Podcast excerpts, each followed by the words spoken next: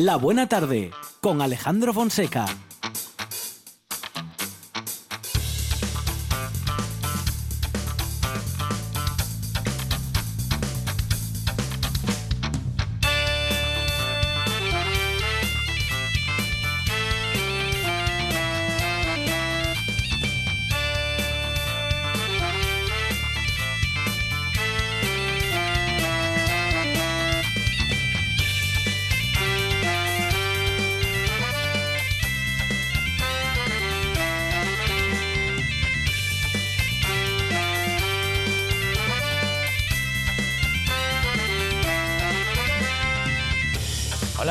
Tardes, son las 4 y 10 minutos de la tarde y esta es la radio del Principado de Asturias. A esta hora damos por inaugurada una nueva buena tarde. Y una nueva semana, bueno, una nueva semana, claro, estas horas ya, en fin, eh, mediado el lunes, eh, bueno, la semana ya empezó hace bastante, ah, pero hasta que no empiece la buena tarde no es realmente el lunes.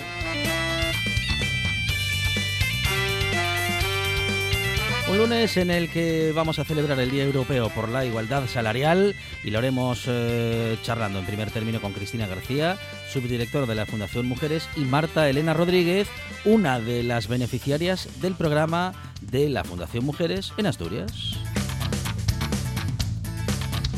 Tendremos también a nuestras tertulianas y tertulianos preparados como siempre para pensar en voz alta Silvia Cosío, Marta Menéndez, Germán Heredia y Jesús Alfaro.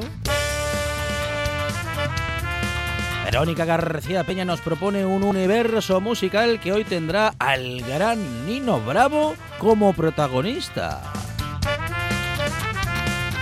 Y el universo literario de Carlota Suárez llega como siempre con Carlota en la radio. Vamos a rescatar palabras y vamos a descubrir un montón de cosas muy divertidas gramaticalmente hablando. Pedro Menéndez eh, siempre se está dividido entre los eh, cuentos y los poemas y hoy me parece a mí que mirando a Joan Margarit lo tiene claro. Hablaremos de tecnología con Dani Gallo y Alberto Gombau, momento en el que esta buena tarde, hacia las seis y media de la tarde, tendrá que decir adiós de manera anticipada respecto del horario habitual porque hay fútbol. Juegue quien juegue, siempre RPA. Bueno, juegue quien juegue, siempre hablando de equipos asturianos, RPA está presente, igual que todo el equipo de producción de La Buena Tarde. En la producción, Sandra González. Más producción y cosas inexplicables de Radio Monchi Álvarez. En la puesta en el aire, Jique Reigada. Y en la presentación, peor es nada, Alejandro Fonseca. Sí, que queda inaugurada la tarde y hasta las seis y media esto no para.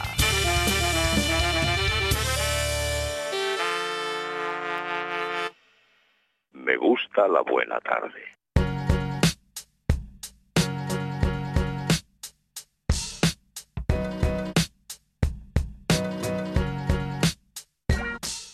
Del alba el rosa, del Drácula lo rojo, domingo la bici, domingo el reposo, del viento la brisa, tu cara, tu sonrisa, despierto tras la siesta, tenderé la ropa, la ropa se seca, regaré las plantas, cortaré las hojas o las dejaré largas, legañas en los ojos, entejas en remojo, me miras el trasero y lo meneo.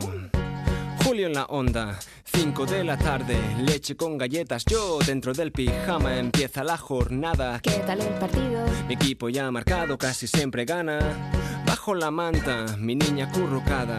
El sofá es como una balsa. El salón en la penumbra, alquilamos una peli y acabamos en la cama.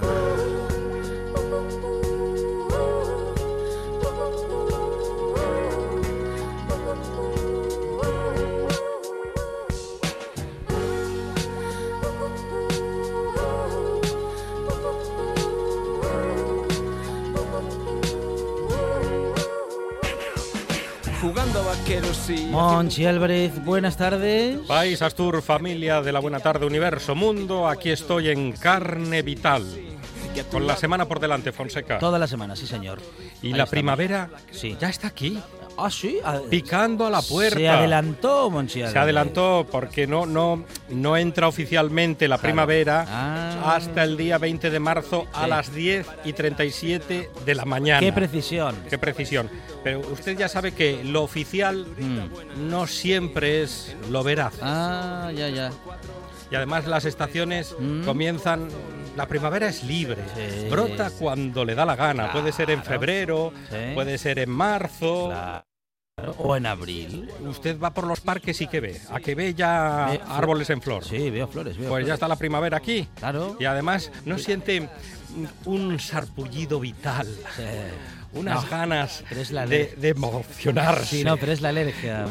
unos, unos ojos, que, unos párpados que se hinchan, Sí, sí. unos No, lagrimones. es la alergia, se lo estoy diciendo. Es la alergia, Monchial. No, no es la alergia. Ah. Propuesta primaveral hoy en el Facebook de La Buena Tarde.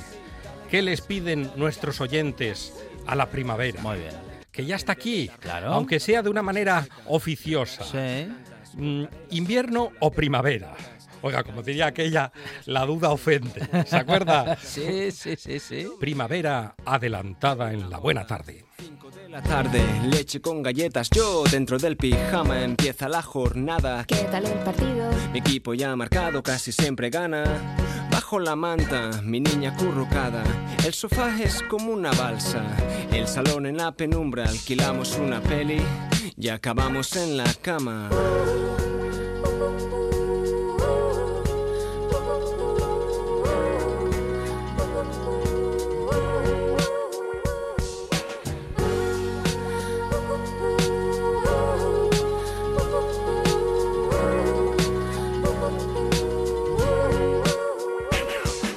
Jugando a vaqueros y haciendo un poco el indio. Pito, pito, gorgorito, que me voy, que ya me he ido, que ya he vuelto.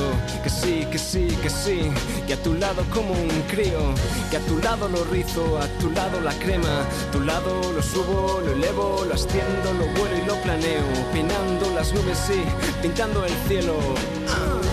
Hecho lo hecho y dicho lo dicho, prepararé la cena porque estaba escrito, porque estaba escrito, porque estaba escrito. Verdurita buena, sí, en un 2x3 o en un 3x4, tu cara, tu retrato en mi corazón, guardado entre sedas como las estrellas, brillo a tu son, dale casi es natural, es bueno, y si es bueno, es natural que sí. Es natural y es bueno, y si es bueno, yo Y juego. lo decíamos en el inicio del eh, programa, hoy se celebra el Día Europeo por la Igualdad Salarial y comenzamos hablando con Cristina García Comas, subdirectora de la Fundación Mujeres. Cristina, ¿qué tal? Buenas tardes. Hola, buenas tardes. Y también en comunicación con nosotros Marta Elena Rodríguez. Marta, ¿qué tal? Buenas tardes. Hola, buenas tardes. Una de las eh, mujeres que ha sido eh, integrante, parte del programa en Asturias de la Fundación Mujeres. Bueno, Cristina, un día, un día importante, bueno, para, para, para recordar cada año que estamos un poquitito más cerca de la igualdad salarial, eh, aunque siempre nos falta algo, siempre nos falta un poco más, Cristina.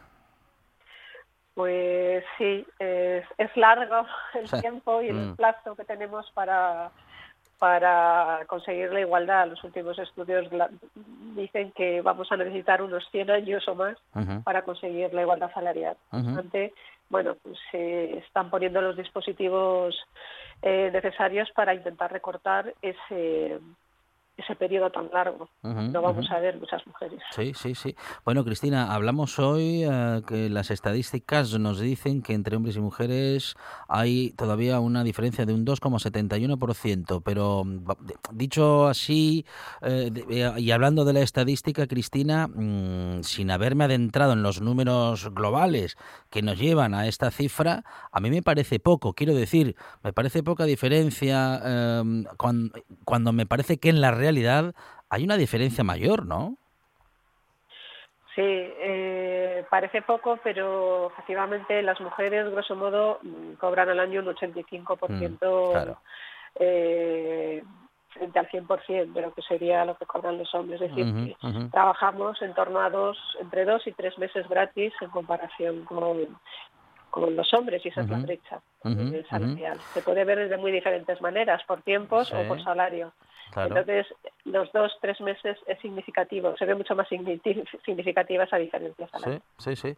Bueno, por otra parte, eh, también eh, será mm, diferente en cada, en cada sector, ¿no? ¿Cuáles son los sectores más afectados? ¿Cuáles son los sectores en los que hay mayor desigualdad salarial aún entre hombres y mujeres?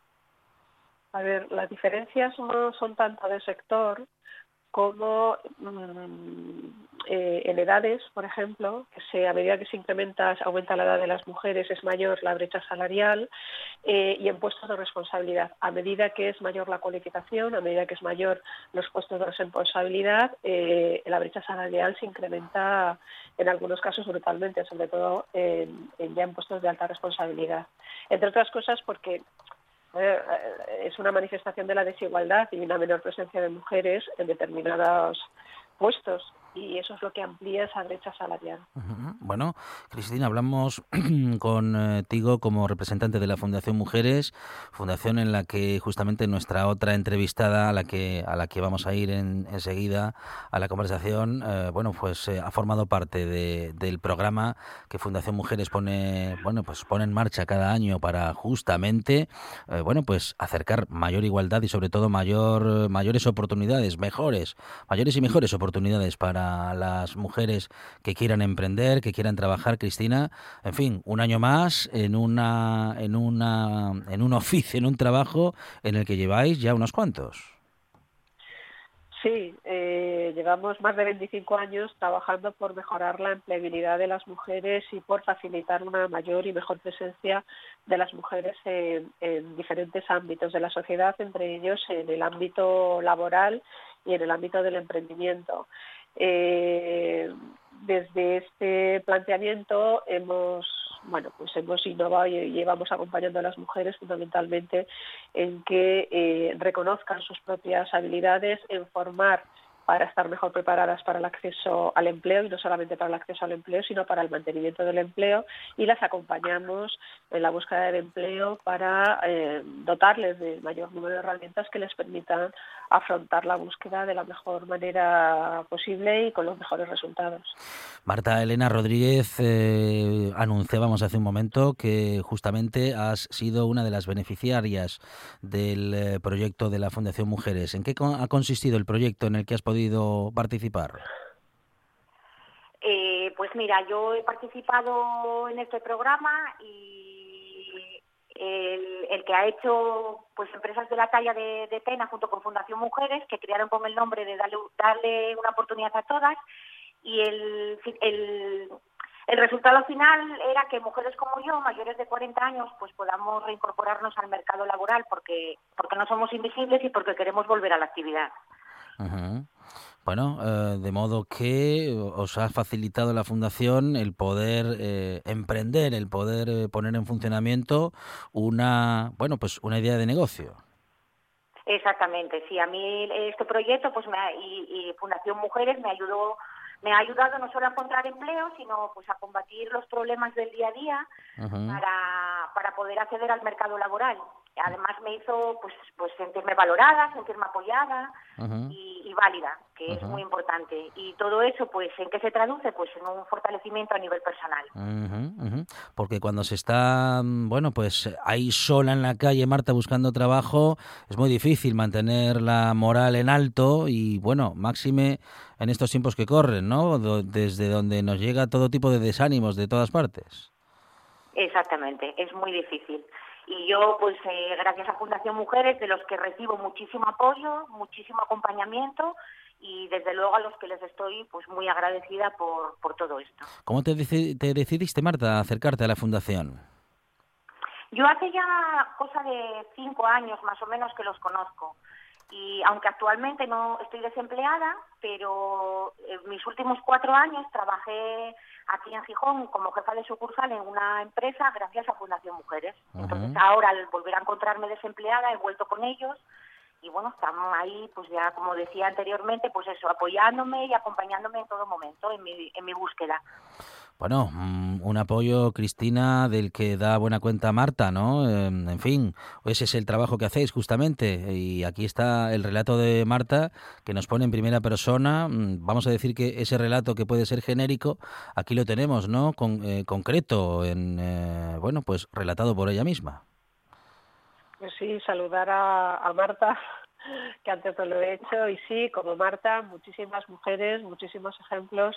De paso por el programa eh, Dana Plus, eh, se llama, eh, que en colaboración con Tena, pues Tena Lady, pues intentamos apoyarlas, reforzarlas e intentar efectivamente que el camino hacia su inserción sea con los mejores resultados.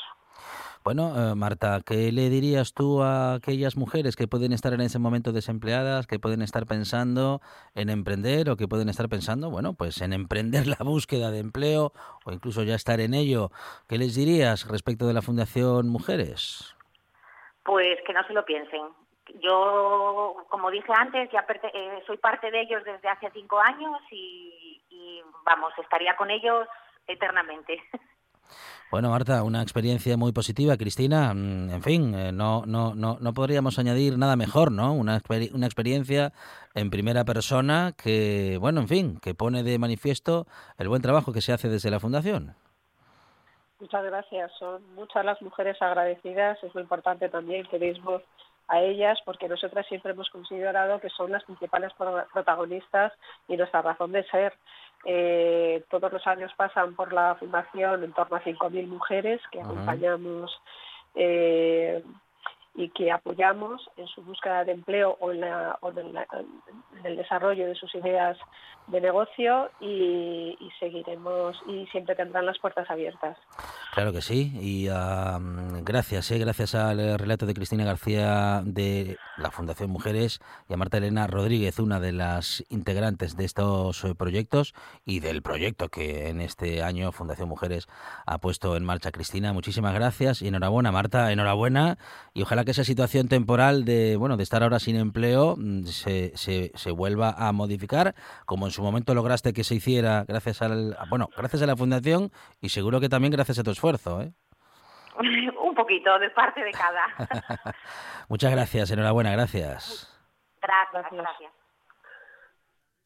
Una de vinilos al ajillo, dos de micros al cabrales, tres de cables afogados. Oído cocina. Carlos Novoa se cuela en las mejores cocinas del país Astur. De lunes a viernes, a las 11 de la noche, Oído Cocina con Carlos Novoa. La buena tarde con Alejandro Fonseca.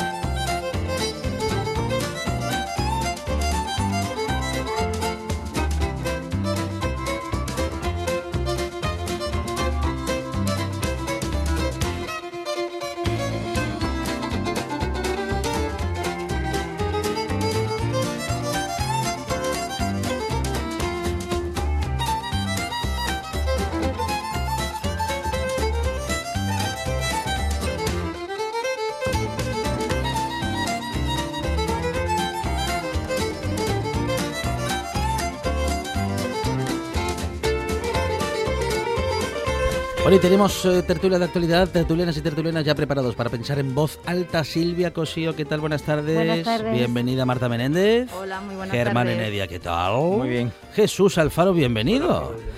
Bueno, um, eh, la igualdad salarial. eh, seguimos a la espera de eso, Marta. Bueno, Silvia, digo yo a la espera. eh, claro, si, si estuviésemos esperando, bueno, no estaríamos ni siquiera un poquito más cerca, como parece que sí que estamos, aunque mm, bueno, estamos, estamos más cerca porque... Estamos la- más cerca porque no queda más remedio. Sí, no, y, y, por- porque... y porque las mujeres trabajan para que esto sea así, porque si no, vamos. no, Y porque, sí. y porque estar más lejos es muy complicado. Sí, sí, sí, sí, sí, sí. Digamos que porque dices estas cosas del movimiento feminista que como nunca paramos, pues dices, estás ahí Claro. riqui, riqui, riqui. Mm, Pero mm. vamos, si esperamos a que el mercado se regule solo, lo llevamos crudo. El mercado que se regule solo, claro, eso, mm, eso no suele suceder, ¿no? Milagros en Lourdes. Sí, sí, sí, sí. Bueno, um, en, en un día como este eh, solemos decir que bueno estamos un poquito más cerca por, por, por tratar por intentar decir algo positivo, ¿no? Bueno, hay una ley, quiero decir que Sí, es importante, sí. está puesto en ley, otra cosa es que no se Mm. consiga todo un día para otro, pero el hecho de que esté eh, hecha una ley, AZOC, que se prohíba eh, que los hombres o que las mujeres ganen menos eh, o que los hombres ganen más simplemente por una razón de, de género, pues es un paso muy importante. Es decir, todo lo que está en ley pues siempre es mejor que lo que está en, en intencionalidad, pero queda muchísimo porque esto hay que regular. Todo el trabajo que hacen las mujeres en cuidados, que eso no está pagado, y todos los trabajos que las mujeres hacen sin remunerar, toda esa parte que la ley por el momento no puede contemplar, dices, eso también marca la brecha salarial, porque al, al final, dices, una mujer tiene que renunciar igual a su a una jornada laboral completa porque tiene que cuidar y dices, claro, dices a la, a la larga son cosas que tenemos que coeducar y corresponsabilizarnos todas y todos para evitar que las, sean las mujeres las que tengan siempre que renunciar a la hora de, de escoger entre cuidados, mundo del laboral, mundo del trabajo, mundo de los hijos, mundo de lo que sea. Luego no es solamente, Marta, una desigualdad respecto de, que también, ¿no? Digo, respecto de desempeñar la misma función y cobrar menos por ser mujer, sino que además está esta desigualdad de, bueno, de oportunidades o de obligaciones. A ver, la desigualdad de obligaciones eh, es lo que dice Silvia. Tenemos que ir trabajando y, cada vez se debe de ir encaminando más hacia esa corresponsabilidad. No es de recibo que siga siendo las madres quienes tengan que eh, coger jornadas partidas, porque mayoritariamente las jornadas partidas las están desempeñando mujeres para dedicarse ya sea al cuidado de los hijos o de los, o de los mayores. Eh, evidentemente, para que esto se dé el paso, tiene, tenemos que empezar a cambiar la mentalidad como sociedad, eh, para que los hombres vean que es igual de normal que ellos cuiden de sus hijos o que cuiden de sus mayores, igual que lo puede hacer las mujeres. Yo tengo cierta esperanza en, en, bueno, pues en esta nueva normativa que se va a implementar. Si mal no recuerdo, creo que es el 14 de abril cuando Sí. entra en vigor el reglamento de, de igualdad retributiva. Eh, de aquí a por lo menos un año tenemos que empezar a ver, hombre, no una, una resolución completa del, del tema, pero sí por lo menos algún pequeño avance, ¿no? Creo que es uno de los temas más importantes eh, en tanto en cuanto la, eh, la tendencia de todas las sociedades modernas eh, es a la igualdad, ¿no? Y este es un aspecto clave, es sangrante que una mujer, por el mismo trabajo que realiza que un hombre, cobre menos, es absurdo, ¿no? Y yo creo que en, en- en la cultura ya de la ciudadanía, la cultura cívica, está ya eso muy, muy, muy claro. Lo que pasa que a veces las leyes eh, tardan mucho en desarrollarse, ¿no? Pero es evidente que, que la igualdad eh, eh, a todos los niveles entre hombre y mujer eh, es, un- es una realidad que cada día se está imponiendo día a día, ¿no? Sí, pero es muy difícil terminar con algo como la brecha salarial cuando a día de hoy tienes personas que la niegan y que dicen que no es cierto que exista. Entonces, a partir de ahí, son si menores, las negamos, no, no te creas, no, no, te no, creas que son no, menores. No, no, yo conozco sindicalistas que, te, que son capaces Eh, de sí, sí. negarte que existe la... Sindicalistas, ojo, ¿eh? sí, sí, que se lo niegan a las mujeres que además hacen un trabajo Los de campo y hacen estudios universitarios. Yo los he visto negar que hay una brecha salarial. O sea, esto... Aunque Así es. pueda Parece parecer mentira, raro pero es decir, cierto, esta pasando. mentalidad existe, es decir, te niegan evidencias tan grandes como que se cobra menos por ser mujer.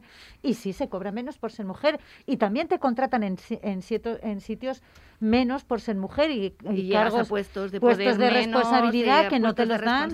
Son muchas las razones que hacen que esa brecha siga siendo simplemente por la posibilidad de que seas madre. Es decir, a mí me, a mí me han llegado a, a, a mí me han llegado a decir, yo te hubiera contratado en X sitio, pero claro, es que estabas en una edad en la que, como decías que querías tener hijos, es decir, me lo han dicho a la cara, o sea, con todo el santo morro. Sí, bueno, esas y cosas en fin, eh, dices, y eso es parte de la de la, de la brecha salarial, es decir, las cosas no pasan porque sí, o sea, no. pasan por, por una serie de pequeñas cositas, eh, pequeñas gotas que se van acumulando y entre ellas es la negación de la realidad, es decir, que te niegan que exista esto. No, bueno, eh, hay una brecha social evidente, hay una brecha social evidente entre, entre en el mismo matrimonio hay una brecha social porque uno se ocupa más de la casa que otros, de los familiares que de otros, etcétera, etcétera, y hay una, y hay una brecha salarial económica que yo no es que no la niegue, pero es que me parece increíble que estemos en pleno siglo XXI, en el año 2021, que por el mismo trabajo eh, unas mujeres cobren menos que el hombre. Y tú en la entrevista anterior le preguntaste directamente a la encargada qué, qué tipo o qué tipo de empresa o qué tipo eh, había esa, esa incidencia. Y en eso mm, podemos estar de acuerdo los dos, pero es que todavía nadie nos ha dicho, oiga, mire, es que en esta empresa el directivo o la trabajadora cobra menos que el hombre. En, en- en- en una empresa, ¿eh? porque yo me imagino que no hay brecha salarial en la administración, ya sería el Sí, colmo de los colmos. Sí, la Sí, hay. sí De la hecho, Pues el imaginaros, o sea, de Gijón, Sí, sí, sí. el Ya- año pasado, el anterior, si mal no recuerdo, se hizo un estudio sobre este tema y se demostró que efectivamente en las mismas categorías Pues eh, es- profesionales hay una brecha salarial No, pues que es los que- propios funcionarios del ayuntamiento negaban, los varones. ¿Cómo va a ser indecente, eso? o sea, si que decir, es- somos es- todos funcionarios. Es una- yo- indecente. Yo, que vivo en el mundo de las mujeres me parece algo increíble, o sea, que unos cobren más que otros me parece pues una, pues no sé, una aberración, Eh, que sinceramente. estamos Sí, de- hablando de Una que 200, no, pues 150 años de una incorporación de la mujer al mundo laboral desde la revolución Sí. industrial, ¿no? Sí, sí. 150 años, es decir, 150 años después te encuentras que es verdad, o sea, que, Pero- pero que- no lo que una haciendo lo ¿eh? mismo que tu compañero No, no, no. te están pagando a que ti. sí, que sí, pero que yo no lo veo una utopía. Yo creo que es una No, no, no, no, cada, utopía, vez más, utopía. cada vez más próxima Pero- entre todos. ¿eh? O pero sea, que- va a costar muchísimo, ¿eh? bueno, Porque- yo tuve, tuve la fortuna de participar. no puede costar mucho. Sí, sí, Sí, sí, una cosa. Eh, yo tuve la oportunidad de participar esta mañana en el acto online que organizó el ayuntamiento con motivo del Día de la Brecha Salarial y una de las ponentes hacía referencia precisamente a que esa brecha salarial en la empresa gestionada con gestión privada asciende a más de un 20%, mientras que las empresas gestionadas de manera pública se reduce al 10 más o menos. Ya. O sea, estoy dando Oye. cifras redondas, ¿eh? no, no el porcentaje exacto, porque de verdad no, no Decirme- recuerdo el dato. Pero que existe está ahí y que hay que luchar contra ello también. Por poner una brecha salarial social, a ver si es una brecha salarial eh, social la que tengo con mis empleadas, que siempre cojo las vacaciones cuando las coge el marido, no cuando se las pueda poner yo. Eso también incide en la brecha salarial, claro. efectivamente. O sea, ¿cómo, cómo es posible que la Porque muchas mujer tenga que veces, siempre que claro. estar al, al, al, rabo de, de lo que le Y mande la empresa del que marido que, antes que la claro, mujer? Y que muchas veces esas, esas vacaciones coincidirán con días libres o días no pagados o días que ellas renuncian a cobrar para poder coincidir en las vacaciones de su pareja masculina. Dices, y son de estos pequeños detalles los que van haciendo que al final, al- en el año, digamos eso de a partir de qué día de octubre. Creo que las son mu- 50 y no Sí, sé qué días al año que las mujeres trabajamos gratis. Sí. Y, eh, y Que se dicen por- pronto, 50 y tantos días al año, ¿no? Estamos hablando de dos meses. Bueno, pues ahí está ¿eh? la mm, brecha salarial que efectivamente no solamente sigue existiendo, sino que además nos está llevando, y como decíamos en, en los minutos iniciales, mucho, mucho tiempo, ¿no? Eh, vamos a decir que normalizar o igualar, bueno, normalizar ya no, bueno, normalizar la igualdad sería en realidad el objetivo, ese es el objetivo, y en eso continuamos, donde seguimos buscando un- cierta normalidad. Bueno, es en Cataluña en particular y, bueno, en fin, en España en general, porque es eh, lo que está sucediendo en Cataluña eh, con las protestas que, bueno, ya llevan durante, ya llevan toda la semana, eh, durante cada una de las noches, a partir del encarcelamiento de Pablo Hassel, o Hasél, y, bueno, las protestas que a partir de entonces no cesan y, bueno, y continúan. Ya veremos qué sucede esta noche, pero la situación social está en Cataluña, Marta, muy complicada. La situación social está muy complicada. Además, Cataluña ya tenía un caldo de cultivo de hace mucho tiempo atrás, que era muy fácil que esto explotara. Eh, realmente, bueno, las cosas están complicadas. Creo que además desde determinados sectores no se está colaborando en lo más mínimo. Tenemos un diputado que está echándole más gasolina a los incendios, como es el caso de Pablo Echenique con sus tweets. Creo que por responsabilidad pública, independientemente de que tú puedas estar de acuerdo o no con el encarcelamiento de Pablo Hassel, que ese es otro tema, tu, tu misión como responsable público es tratar de apaciguar las aguas, no de echarle más gasolina a las cosas. Y luego, bueno, eh, si queréis, luego podemos entrar en el debate sobre la libertad de expresión, mm, porque yo considero que los que se están manifestando allí, que en defensa de la libertad de expresión de Pablo Hassel o Hassel, eh, son los primeros que luego negarían esa libertad de expresión a quien dice algo que a ellos no les gusta. La prueba es las, las, las, las, las, mm, eh, los escritos que han hecho ante, en el periódico de Cataluña, en Radio Nacional de España, es decir, se está confundiendo. Estamos en un, para mí es una situación muy preocupante, porque eh, lo único que hay es confusión, y, a los únicos que les interesa la confusión es a la, a la ultraderecha, a los populistas, eh, a los populismos de extrema derecha. Y o bien las fuerzas políticas, no incendiando en el Parlamento eh, la lucha contra el adversario. En la calle eh, eso se percibe mal, evidentemente. Y entonces estamos llegando a una, situación que, en, base a una bandera de un sujeto que, además de haber, de haber, que está en la cárcel por, además de, vamos, por, por, por cuestiones que nada tienen que ver con la libertad de expresión, ¿eh? que la libertad de expresión debe tener, debe tener, debe ser absoluta o casi absoluta.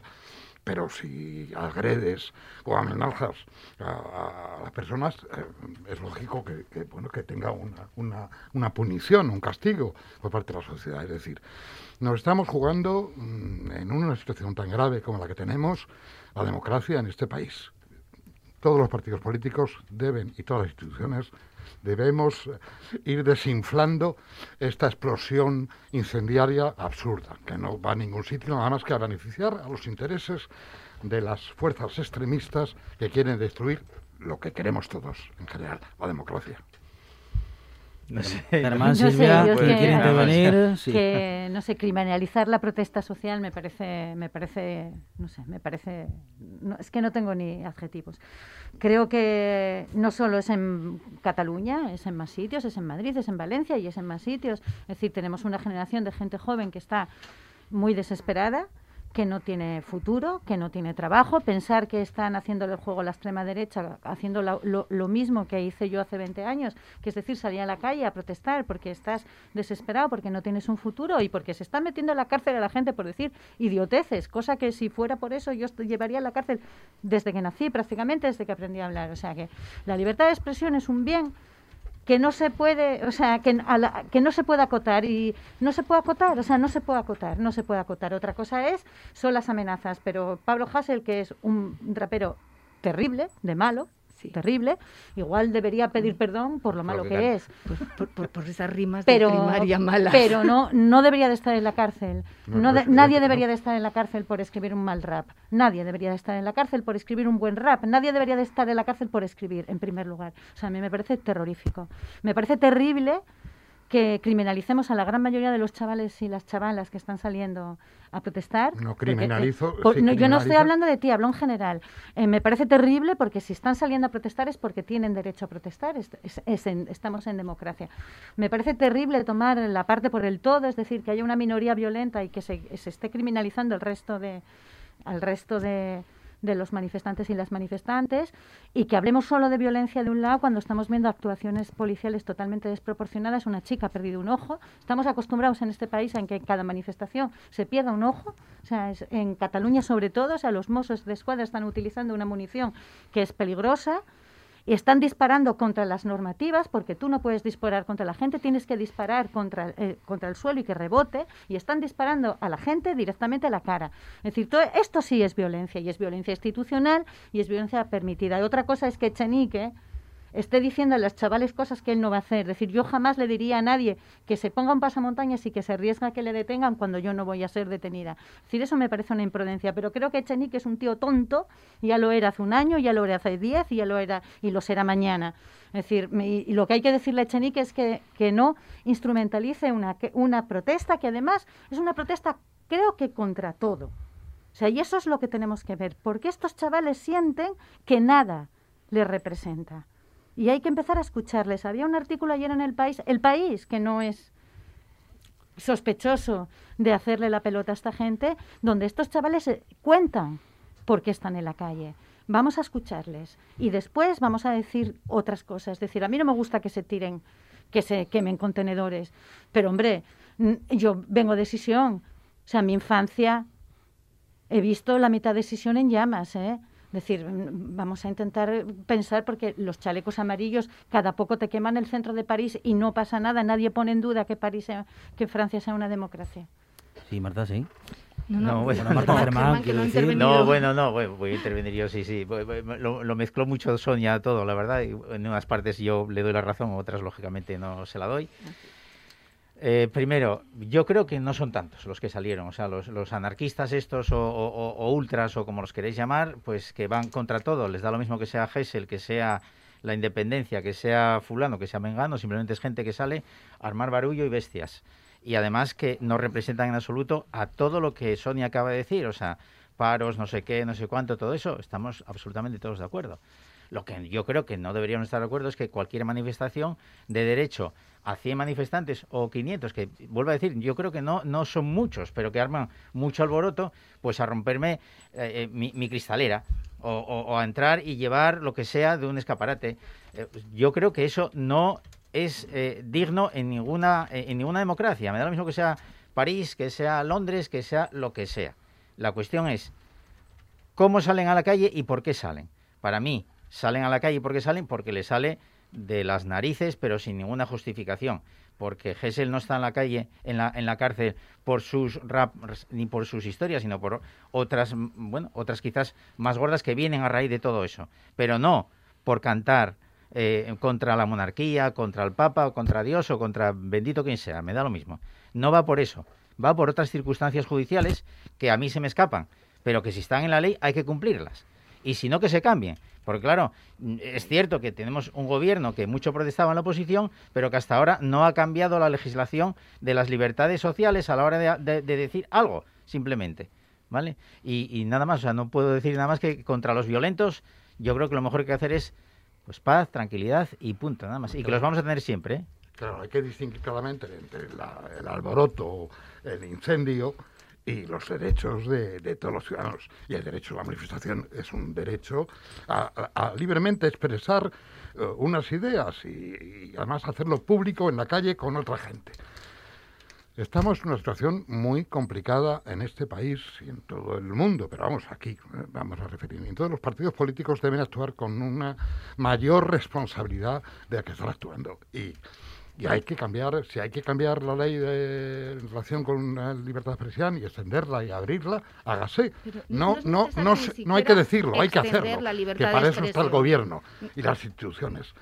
Lo que no podemos es, y yo voy a más, y lo he comentado anteriormente, y lo he dicho en alguna ocasión en esta tertulia, creo que es importante que los partidos políticos se tomen en serio el, el- el- el progreso de este país y, y- una convivencia pacífica, democrática y avanzada eh, en todos sus términos.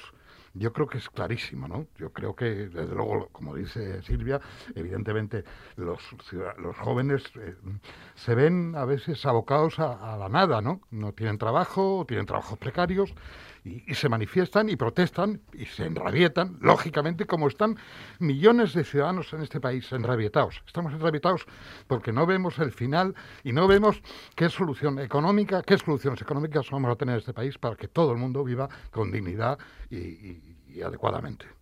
Sí, pero a ver, ni siquiera es necesario extender los límites de la libertad de expresión como derecho claro. fundamental que es. El límite lo tiene donde empiezan los derechos de los demás. Tú puedes decir lo que te dé la gana siempre y cuando no, no me, por ejemplo, no me calumnies, eh, Esa que es es un delito romántica, penal. pero que no existe. Lo- la cuestión es, lo que hay que quitar son determinados delitos del Código Penal que a día de hoy solo generan conflictos. Está claro. Eh, delitos como... mm, La ofensa a los, a los A- al- sentimientos religiosos. esa, ese- que ese solo es uno. va hacia un tipo de sentimientos religiosos. A no mí me parece todos. que es aterrador. La ofensa. Vamos a ver, eh, hay- había un meme por redes sociales que a mí me divierte mucho y que además uso muchísimo, que es aquello de yo soy responsable de lo que digo, no de lo que tú interpretas.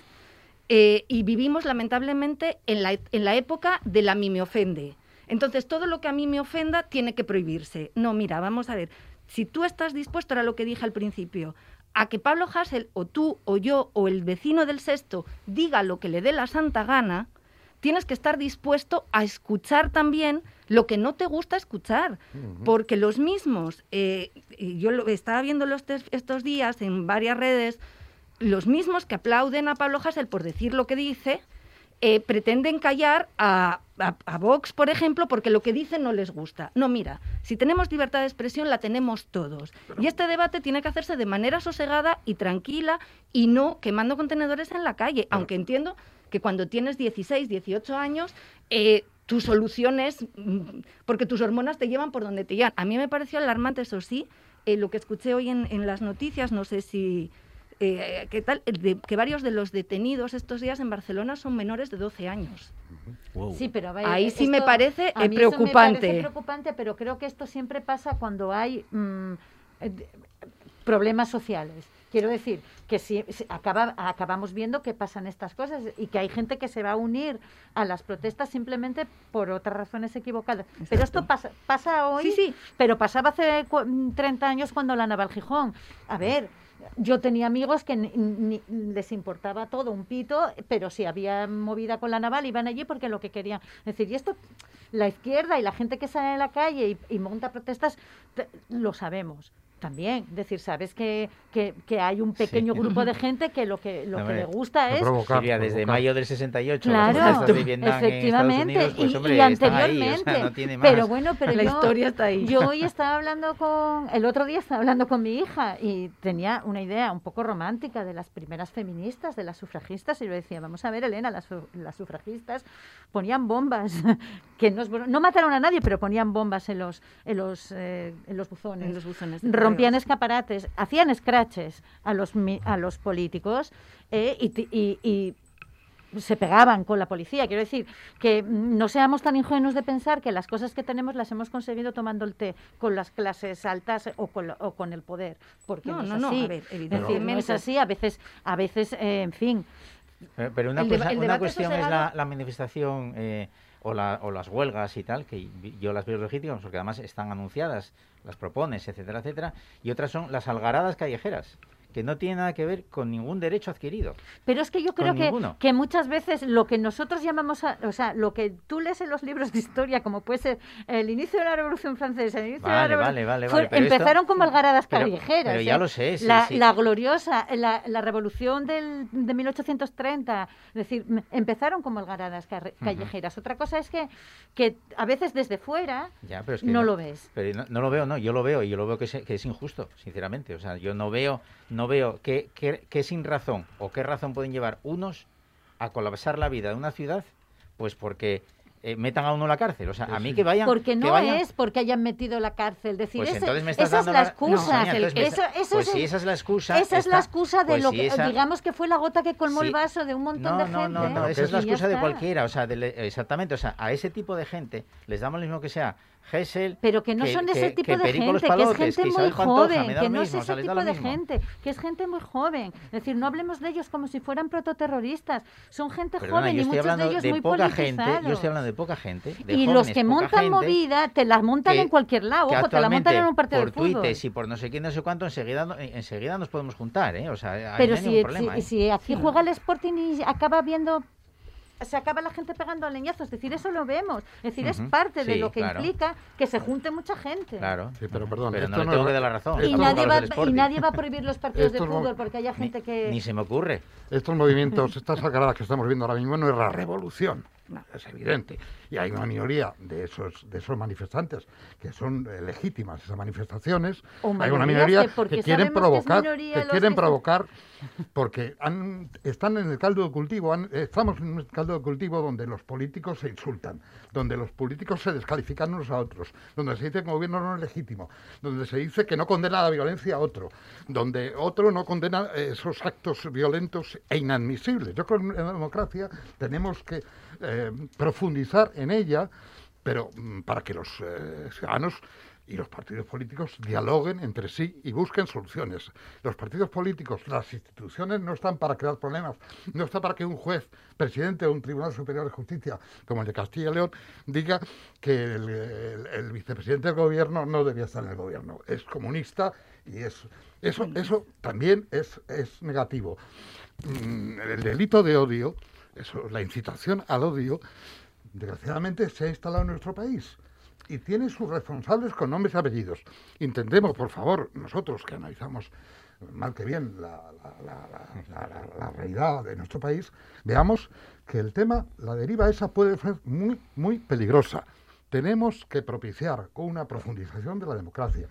Tenemos que mm, eh, cortar todo intento de violencia gratuita e incendiaria que no lleva a ninguna cosa mm, importante dentro de la convivencia. más. Vamos a ver, la fuerza de la palabra, la fuerza de la palabra, ya lo decían, a Sonia le gusta mucho lo- los Silvia. filósofos. Silvia, sí, Silvia. Silvia. Yo estaba buscando a Le gusta mucho a, a los filósofos ya en tiempos de Grecia. La, la famosa democracia pues venía pues de la fuerza de la palabra. Cuando se imponían los hechos de ya, bueno, Bueno, nosotros bueno, venían, yo- después venían, sí. no, no, pero después venían la- la- las navajas por detrás, lo, lo que era. Quiero decir, la profundización de la que tú hablas llevamos siglos haciéndola y vamos poquito a poquito consiguiendo eh, los cauces para no matarnos tan ligeramente como anteriormente. Eh, ¿Y hasta qué punto, ya que estamos hablando de libertad de expresión, ya que hablamos todos de hasta qué punto ese límite de respetar las libertades de opinión de unos y de otros no atenta hacia, o no, mejor dicho, no aumenta el odio para cometer actos que a lo mejor no nos gustan? Quiero decir, yo, yo me considero mm, católico, apostólico, romántico, pero me, me, me la trae flojísima, sinceramente, que se critica a la iglesia o al cura, no sé qué, no sé cuánto. Pero como yo no hay muchos, o sí hay muchos, pero hay otros que les, les repatea. Bueno, ¿hasta qué punto eso? Es el respeto, Hasta- es la no, palabra, no, el respeto ya, pero hasta, palabra, hasta qué punto, hasta qué punto eso, como vimos eh, en el diario Evo en, en- en- en Francia, con los atentados por, por, por Mahoma, etcétera, El etcétera. Charlie Hebdo, sí. Exactamente. ¿Hasta qué punto, en qué, en qué, en dónde marcamos la diferencia? ¿O es que no hay que marcarla? Que es a lo que yo voy. Yo creo que ¿Hay que la marcarla o no hay que marcarlo? En la eh, convivencia. en el respeto a los demás, A los eh, que Pero tú si tengas no- unas creencias determinadas, y, y acabas de decir que no es tu caso, pero que tú tengas unas creencias determinadas no te da derecho a obligar a los demás a, a re- a tenerlas. Es más, ahí siempre, y en el caso yo- de la yo soy libertad mi religiosa, circunstancia, pero no, no todos. Sí, o sea, pero en no- esos casos siempre quedamos, y aquí me incluyo, porque cuando hablamos del, del problema con el islamismo y su hay que respetar a su Dios y sus creencias, el respeto de los católicos a su Dios y sus creencias. ¿Y qué pasa con los ateos? ¿Quién nos respeta a nosotros y nuestra falta de creencias? Entonces, sí. quiero decirte, a mí que tú seas católico y que tú te manifiestes abiertamente en favor de la Iglesia Católica, en favor de Dios, me parece estupendo. Mientras tanto, no me impongas a mí que tenga que creer lo mismo. Claro. Pero tú, el- Eso de la misma básico. manera que eso, tú tendrás que respetar que yo diga que no creo en, en- en Dios o en seres imaginarios porque lo Pero- considero así. Eh, eh, eh, El a eso voy. está- ¿Qué- qué- Hay ¿En una qué, cosa muy importante que yo creo que tenemos que aceptar y es que el, el ejercicio de nuestros derechos nos pone en riesgo. Es decir, tú tienes libertad de expresión, pero tú no tienes el control de lo que tus palabras pueden generar en otra persona. Y esa otra parte que es la parte que viene en contra tuya, esa es la parte que no se puede legislar. Tú no puedes legislar ni los sentimientos, ni puedes legislar el sentimiento o la percepción o la subjetividad quitamos lo de odio de del la medio. ofensa. Eh, el odio es un sentimiento, habría que quitarlo del Código Efectivamente, por eso lo decimos ella y yo. Por decir, es hay, hay- delitos in- intentar legislar una subjetividad, decir, porque ¿Cómo la valoras? ¿Cómo la, valoras? subjetividad? La Sí. subjetividad. Es decir, eh, ¿hasta qué punto ofendiste mis sentimientos? ¿Cómo valoras un sentimiento? Un sentimiento no es una cuestión objetiva y, por tanto, poner límites a la libertad de expresión es muy complicado. Pero ejercer cualquier derecho suele ponerte siempre en riesgo. Es decir, ejercer tu derecho a caminar por la calle te pone en riesgo porque te Ya, puede no me- atropellar un coche, pero te puede pasar muchas cosas. Y Pero- esa es la parte que tú no puedes legislar. Es Pero- decir, tú no puedes legislar eso. Lo que no debemos normalizar es el sentimiento de odio hacia el otro.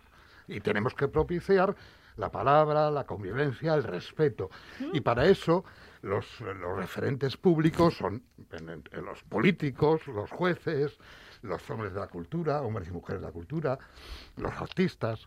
Y los Creo que es fundamental, pie. es Y la fundamental ciudadanía, es decir, que- tú lo que tienes que fomentar a todo el mundo es el respeto, pero eso valores, valores, pero eh, eso, principios. pero eso no se puede legislar otra vez. Quiero no. decir, no podemos tú Pero sí legislar. se puede educar políticos, actores, actrices, em, miembros de la judicatura, siguen siendo personas de a pie, es que no salen de un, de un ente Ah, no, no, aislado, claro, siguen claro, siendo parte de la sociedad. Entonces, sí, mm, tienen que hacerlo ellos, pero tenemos que hacerlo todos y todas nosotros también. Y también tenemos que aprender a a, convivir con cosas que nos ofenden. Desde-. Yo convivo con cosas que me ofenden constantemente. Desde- Yo no como carne, no como carne, por, pero es una decisión mía personal. Jamás le voy a imponer a alguien delante de mí que no coma carne. Pero a mí ver un trozo de carne, pues me puede, me resulta desagradable. Pero yo no voy, yo no voy imponiendo la- mi, mi gestión de los sentimientos acerca de la comida hacia nadie. Y creo que es un ejercicio que tenemos que empezar a hacer todos y todas a veces de decir, bueno, a mí esto me puede ofender, pero Me eso lo, me, es, lo, me lo como. es algo que me tengo que aguantar. Otra cosa es que tú, el discurso de odio. Ojo, Exacto. hay mu- tú estudiaste Derecho, yo estudié Filosofía y esto también se habla mucho. Es decir, hay muchas valoraciones. Eh, El discurso de sí. odio suele estar pivotado hacia colectivos minorizados que ya sufren discriminación y que tienen poca capacidad de, estáis- de defensa. Y aún así yo tengo muchas muchas Bueno, dudas me estáis filosóficas diciendo, me estáis diciendo para atenderme. legislar el discurso de Sí, odio. me, me estáis diciendo que un discurso de Stalin o de Hitler eh, estaría admitido en los tiempos de ahora. ¿Podríamos volver otra vez a...? ¿A ti te parece que hay gente que no piensa y habla públicamente como Pero y estaría, admiti- estaría admitido. Debería de estar admitido y debería de estar admitido que nosotros le diéramos réplica también de Es manera que yo racional. prefiero que lo digan Ujú. públicamente para poderles dar la réplica, que no que lo hagan en silencio y por detrás donde no me entero. o en grupos Así de, de de- o, o en, En o- o en grupos, estos eh, cerradísimos cerrados, como o sea, está pasando en Estados Unidos y de repente tienes un súper problema de gente Claro. que tiene un problema de racismo súper chungo y O sea, resulta que, no eh, te habías que enterado. en Alemania pueden volver a editar el Meinhof otra vez y no habría ningún Yo problema. creo que el problema que tienen los alemanes es un problema que tienen que gestionar ellos con su historia, pero yo no creo que en Alemania ahora mismo eh, el no poderle decir cosas de nazis y evite que haya gente que piense que lo que hicieron No, los eso no nazis lo va a está evitar bien. nadie. Y, y te puedo asegurar que. Pues debe, ya haber mucha, debe haber personas en Alemania que se han leído el mucho, también. mucho más. mucho problema es que toda esta, esta Igual lo lloraban situación y todo. El debate es apasionante y aprovechamos hasta el último segundo. Jesús Alfaro, Silvia Cosío, Germán Heredia, Marta Menéndez, gracias. Jesús, no tenemos tiempo para más. Gracias. Gracias, gracias, gracias. Gracias.